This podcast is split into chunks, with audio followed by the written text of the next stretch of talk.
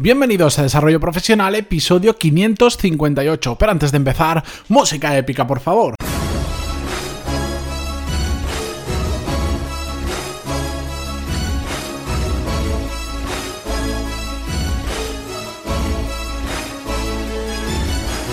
Muy buenos días a todos y bienvenidos a Desarrollo Profesional, el podcast donde hablamos sobre todas las técnicas, habilidades, estrategias y trucos necesarios para mejorar cada día en nuestro trabajo.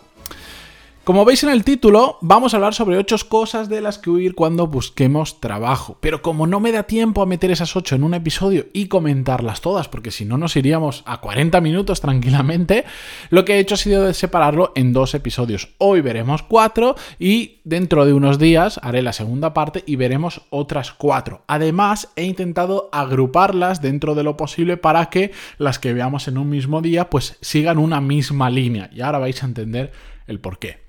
Bien, el objetivo de esta serie de episodios, serie cortita de solo dos, pero serie al fin y al cabo, es que no nos dejemos tentar a veces por esas ofertas que vemos que pues igual tienen mejor sueldo que lo que tenemos ahora, porque eh, están muy cerca del trabajo de nuestra, de donde vivimos y es más cómodo, o porque es un puesto que aparentemente o que realmente es mejor que en el que estamos, que a veces pues nos tentamos con todo esto, pero dejamos de ver otros aspectos que son muy, muy importantes y que estoy cansado de, de conocer gente que se arrepiente de la empresa en la que de entrar. Porque básicamente pues se tentaron con alguna de estas cosas y no hicieron bien los deberes y no aprovecharon la oportunidad que tenían, por ejemplo, durante las entrevistas de trabajo o a través de contactos y de conocidos de averiguar cómo funcionaba realmente la empresa.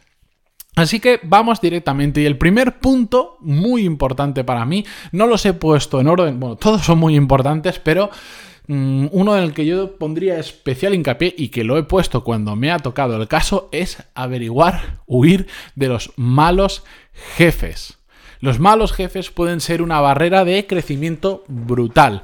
Mucho peor, muchísimo peor que tener malos compañeros. Porque, bueno, un mal compañero nos puede hacer un poco la vida imposible. Puede que no disfrutemos tanto del trabajo como nos gustaría, que no tengamos relación con esas personas que no son buenas a nuestro alrededor o lo que sea. Pero un mal jefe te impide crecer. Te puede destrozar las ganas de ir todos los días al trabajo, a hacer las cosas bien. Y sobre todo, los jefes que tienen malos hábitos, vicios, profesionales que, no merecen la pena, eh, nos los pueden llegar a contagiar, porque al final, al igual que pasa que si nos, nos juntamos con gente muy buena, nosotros mm, de una forma u otra también vamos a crecer con ellos y nos vamos a hacer mejores de lo que éramos, lo mismo pasa, pero al revés, con la gente mala. No te das cuenta, al principio tú internamente te alejas para, digamos, para que no se te peguen los, los, malos hábitos o los vicios de ese mal jefe, pero en el día a día te terminas contagiando en cierta medida y eso es muy, muy malo. Hay jefes que son realmente tóxicos y de los que tenemos que huir. De hecho, yo, por ejemplo, recuerdo en una entrevista de trabajo que me preguntaban, creo que lo contaba hace poco además, me preguntaban, bueno, ¿y qué te gustaría conocer? Em, eh, de la empresa y, lo primero que le dije fue eh, quién va a ser mi jefe, a quién voy a reportar. Claro, ¿por qué? Porque si esa persona, eh, perdonadme la expresión, es un capullo, es que no voy a cuadrar con esa persona, es que no quiero trabajar para alguien así, para alguien que, que o igual no es malo en el sentido de que sea un idiota, sino que igual sabe menos que tú. ¿Cómo vas a trabajar para alguien que sabe menos que tú?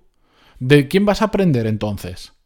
Tenemos que aprovechar la oportunidad y poder aprender también de nuestro jefe, que para, para eso están ahí también, para enseñarnos cosas que no sabemos y, ayudarnos a ir al siguiente nivel. Bien, segundo punto del que tenemos que huir son empresas gestionadas a la antigua. ¿Y a qué me, me refiero a empresas gestionadas a la antigua? Bueno, aquellas en las que se pueden escuchar frases como eh, aquí las cosas se hacen como digo yo y punto. Aquí no te pagan por pensar y cosas así. Seguro que en alguna ocasión lo habéis escuchado. Frases que, bueno, son para, para, bueno, para, para apartarlo del mundo profesional a cualquiera que diga una frase, una aberración como esa. Son empresas que no escuchan, que cuando asciendes en esa empresa no es porque realmente valgas, sino porque mm, llevas muchos años en la empresa. Ese es el criterio de ascenso. Se ha jubilado no sé quién y el siguiente lleva aquí 20 años, pues lo haciendo. Pero es bueno para el puesto, no, pero lleva 20 años en la empresa. Mm. Son empresas que están estancadas en la forma que hacen las cosas, hacen las cosas como en el pasado y aunque el mercado haya cambiado, aunque los clientes hayan cambiado, aunque los empleados hayan evolucionado, siguen haciendo todo exactamente igual que en el pasado. Y estas empresas corren un grave peligro porque están viviendo de las rentas del pasado. Puede que esa forma de funcionar en el pasado les valiera. No quiere decir que fuera la más correcta, pero les ha valido. Pero esas fórmulas de, gestión ya no funcionan hoy en día. Y puede que ahora no se vea porque, como os digo, están viviendo de las rentas del trabajo bien hecho antes, pero no están sembrando para el futuro. Y por lo tanto la empresa a medio o largo plazo, si no cambia, va a tener un problema seguro y si vosotros estáis dentro de esa empresa, pues igual os hundís con el barco o al menos sufrís una situación que no sería muy eh, agradable, por lo tanto hay que huir de empresas gestionadas a la antigua.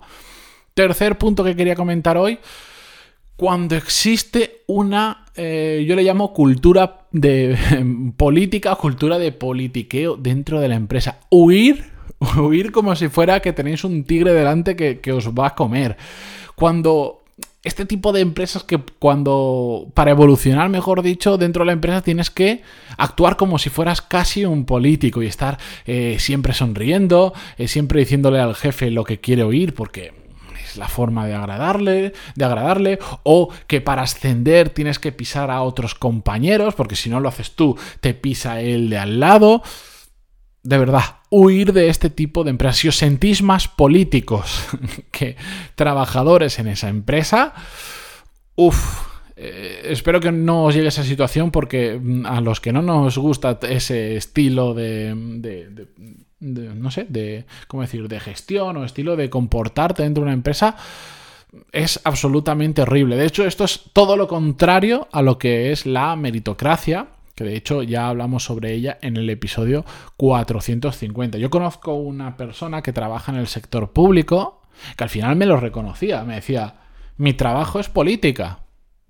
A pesar de que tiene un trabajo que por sus funciones dirías, no, hombre, tiene estas cosas que hacer, al final te das cuenta que es un político dentro de una, en este caso es una empresa pública, pero se da igual en empresas públicas o en empresas privadas, exactamente igual y al final lo que él había aprendido era, bueno, ya que mi trabajo es así y no lo voy a cambiar porque no lo quiero cambiar, que está en todo su derecho, voy a aprender a ser políticamente correcto. Y entonces, pues te dabas cuenta que cuando él gestionaba con su jefe, con otros compañeros, era como tener pues eso, un político dando un meeting, quedando bien con todo el mundo, sabiendo mover bien sus cartas, sabiendo cuándo tomar acción y cuándo no, que era el momento correcto. De hecho, yo recuerdo haberme hasta reunido con esa persona, en, teníamos que quedar en sitios como que no nos viera nadie, porque a ver si otro compañero iba a pasar e iba a pensar que, que decía, pero, ¿estamos locos? Pues eso, política. Política. Bueno, no voy a hablar de política, que me enciendo porque me, me pone muy nervioso la, la actitud que hay por... Bueno, es que el que en, general yo tengo la opinión y siento si ofendo a alguien, pero si vale realmente, te vas a la empresa privada donde se paga mm, muchísimo más que en política. En política hoy en día, pues mm, salvo excepciones, esta gente, pues que, que, no vale, no vale lo suficiente y se meten ahí, pues tienen un sueldo que parece mucho, pero no es tanto, salvo que roben, que también. Y, encima ahora, hoy en día, ser político es exponerte a que, a que, te, a que te investiguen hasta si una vez eh, te llevaste una bolsa del supermercado sin pagar los dos céntimos. Pero bueno. Cuarto punto que evitar cuando buscamos, eh, cuando buscamos trabajo en, un, en una empresa que estamos dudando si entrar o no, es si la empresa está gestionado por familiares, pero por malos familiares. Y aquí tengo que hacer una aclaración.